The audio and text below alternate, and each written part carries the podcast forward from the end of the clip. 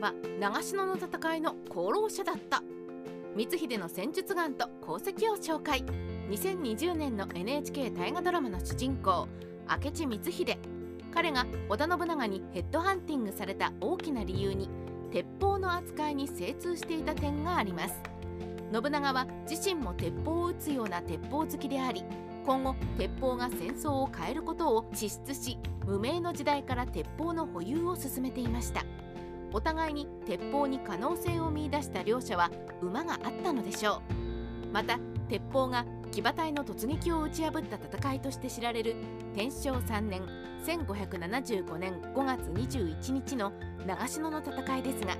この戦いにおける影の功労者も明智光秀であったかもしれないのです。明智光秀は長篠の戦いで活躍していないはずだがこのように言うと戦国史に詳しい方は違和感を持つかもしれません。いやいや手柄も何も明智光秀は長篠の戦いで活躍してないよ。確かにこの歴史的な合戦で光秀の名前はまるで出てきません。軍記物の明智軍記でさえスルーしているくらいです。ところが資料を見てみると表には出てこない光秀の活躍が出てくるのです。長篠の戦いの真実。信長に激賞を受ける光秀。長篠の戦いの後明智光秀は近江坂本城に帰還しています。その後5月24日に戦勝祝いとして吉田兼美が駆けつけますがここで光秀は信長から受けた書状を兼美に見せています。今度三州表の儀信長より明智に対し仰せのぼされる大り紙被験せしむるなり。ことごとく打ち果たすの儀定めのごとくなり金見狂気。この書状は折り紙という様式で公式な型紙と違いプライベートなもので主に刀の鑑定書や家臣を褒める感情として出されました。金見狂気の内容はつまり三河での戦いの時に信長から光秀に出された折り紙を見せられそこには予定通りことごとく殲滅したと書かれていたというものです。不思議な話ですね。長篠の戦いで活躍していない光秀にどうして信長が予定通り殲滅できたと感情を出したのでしょう。長篠の戦い火縄銃を集めさせた光秀。何もしていないように見える光秀に信長が感情を出した理由。それは光秀が長篠の合戦において重要な火縄銃と弾薬の調達に奮闘したから。このことに尽きるのではないでしょうか。実際に信長は長篠合戦で鉄砲を重視して家中から鉄砲を集めていますがその際に戸様である細川藤孝や筒井純慶にも鉄砲及び狙撃手玉薬を供出するように促す文書を送っています。家中ならある程度鉄砲数を把握できるとしても戸様大名の軍備まではなかなかわからないはずです。それを文書で調達を命じたということは細川氏や筒井氏には鉄砲や狙撃手や弾薬が多くあることを信長に伝えていた人物がいたということです。これができるのは藤高とは縁戚関係で純慶とも親しかった光秀ではないでしょうか。あの信長がアドバイスを仰いだ光秀の戦術眼。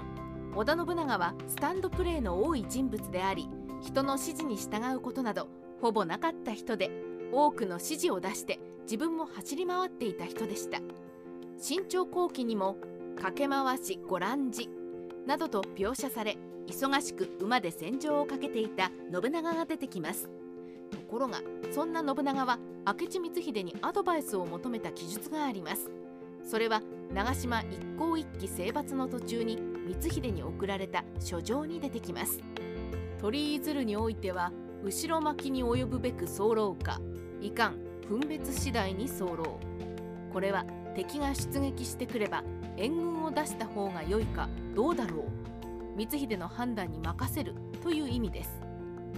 スタンドプレーが心情の信長がアドバイスを出すほど光秀の戦術眼は優れていたという証拠ではないでしょうか。長篠の戦いは鉄砲の集中運用と馬防策。長篠の戦いは従来言われてきた鉄砲三千丁に三段打ち戦術がほぼ否定されています。しかし信長が家中及び戸様の大名にも鉄砲弾薬狙撃手を集めさせたのは事実で新朝後期でも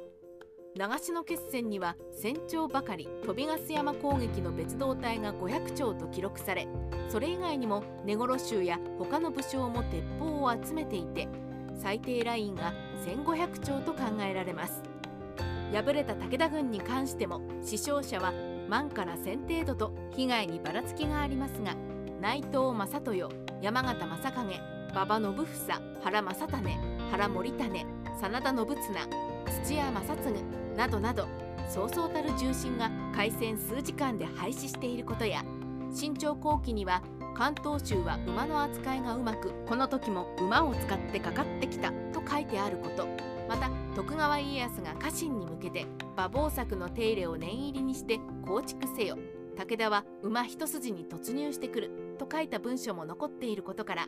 三段撃ちが存在しなくても多量の鉄砲が武田騎馬隊の敗北につながったのは否定できない事実なのだそうです。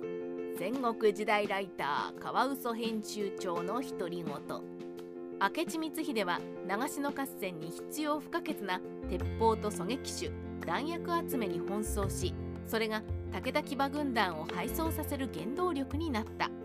信長はそれを知っていたからこそ実戦では目立った活躍がない光秀に予定通り敵を殲滅できたと感情を送ったのでしょう。長篠の戦いは鉄砲に精通した光秀なくしては勝利をつかめなかった戦いかもしれないのです。